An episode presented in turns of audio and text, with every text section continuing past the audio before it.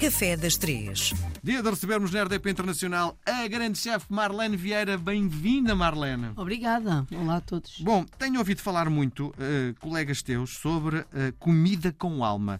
Eu gostava que tentasse que, que, me explicasse que conceito é. que é isso com alma? Uh, há alma na comida? Oh, claro.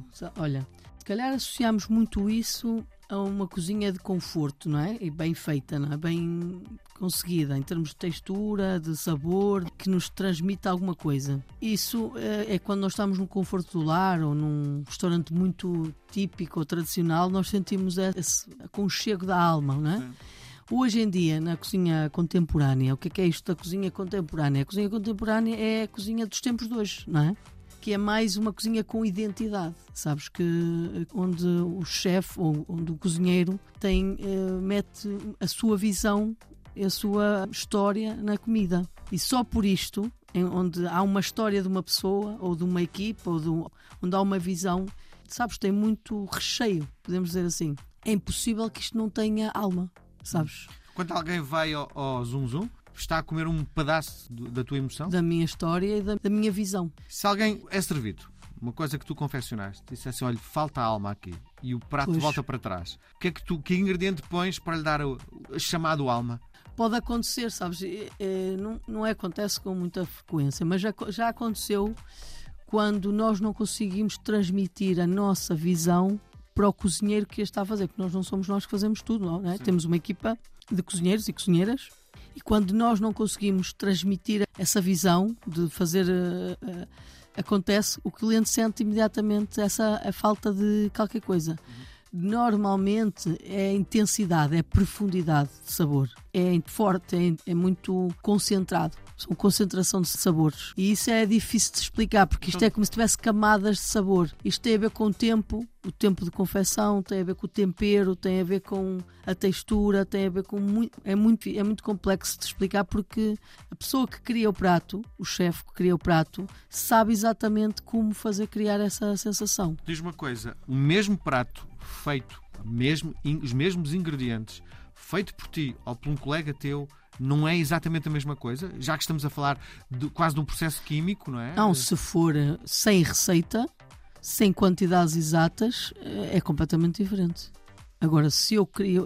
Hoje nós temos um método de trabalho, no Zoom Zoom, como no Marlene, quando se cria um prato, tudo é apontado como se fosse um laboratório Sim. que estivesse a criar um medicamento então, feito ou por mim ou por ti é igual é igual é igual é igual, é? é igual. Então, esta coisa da alma entra onde é mas falhou um ingrediente no processo acontece eles estarem a fazer a receita e no meio do processo sei lá, distraiu-se porque alguém falou ou porque alguém não sei o quê, falta ali qualquer coisa. Ou porque passou do ponto, ou por, por norma a receita é criada de forma a que aquilo saia sempre perfeito. Por isso é que havia essa dificuldade nos restaurantes com uma cozinheira ou um cozinheiro que não havia receitas, era tudo muito a olho. Se quando mudava o cozinheiro já se dizia que não era a mesma coisa. Isto acontecia muito em cozinha tradicional, em restaurantes tradicionais, porque não havia uma receita. E nesta cozinha contemporânea funciona muito como laboratório. Sim. A consistência é muito importante. Que quem vai lá, o Miguel vai lá hoje, e vai lá daqui a três dias, somos pessoas completamente diferentes, até porque o Zoom Zoom funciona todos os dias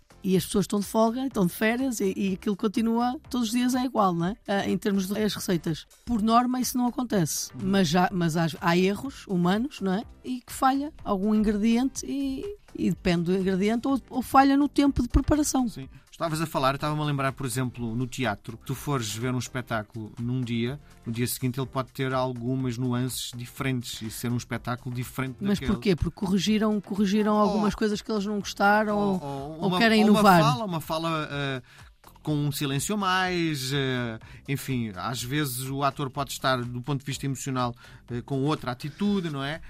A pergunta que te faço é: e na cozinha isso não acontece? Não deveria acontecer porque é, é, é como eu te digo, é, funciona quase como laboratório. Uhum. Percebes? Uh, pelo menos numa cozinha, numa cozinha em que tu vais à procura daquele produto e, e tens já crias uma expectativa.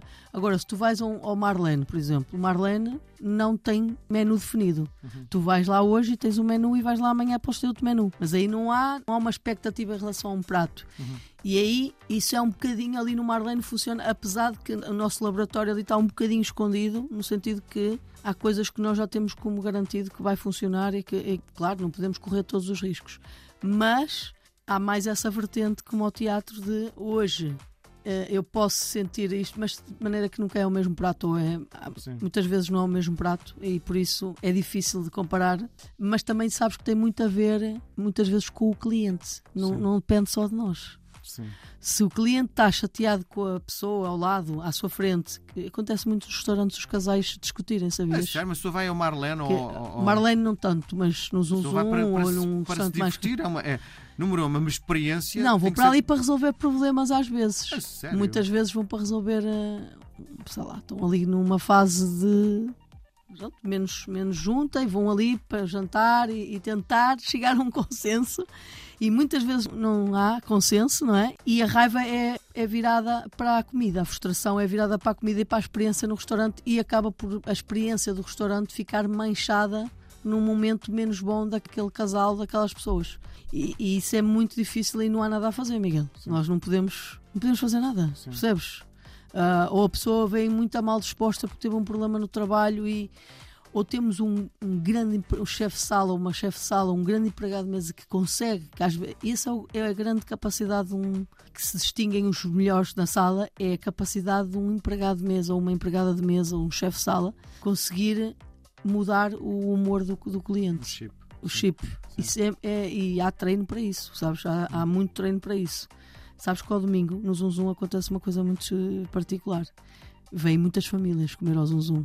E vêm tarde, porque as crianças não se vestem, não querem vestir, ou não querem sair, ou porque o outro atrasou. E já chegam ao restaurante Em stress. em stress. Uhum. E nós levávamos por tabela. Levar por tabela é Sim. alguém tinha que levar ali com a batata quente. E depois vêm cheios da fome. Este é que é o grande problema. Sabes que as pessoas com muita fome são insuportáveis. Eu também sou, por isso estou a falar, mas são insuportáveis mesmo.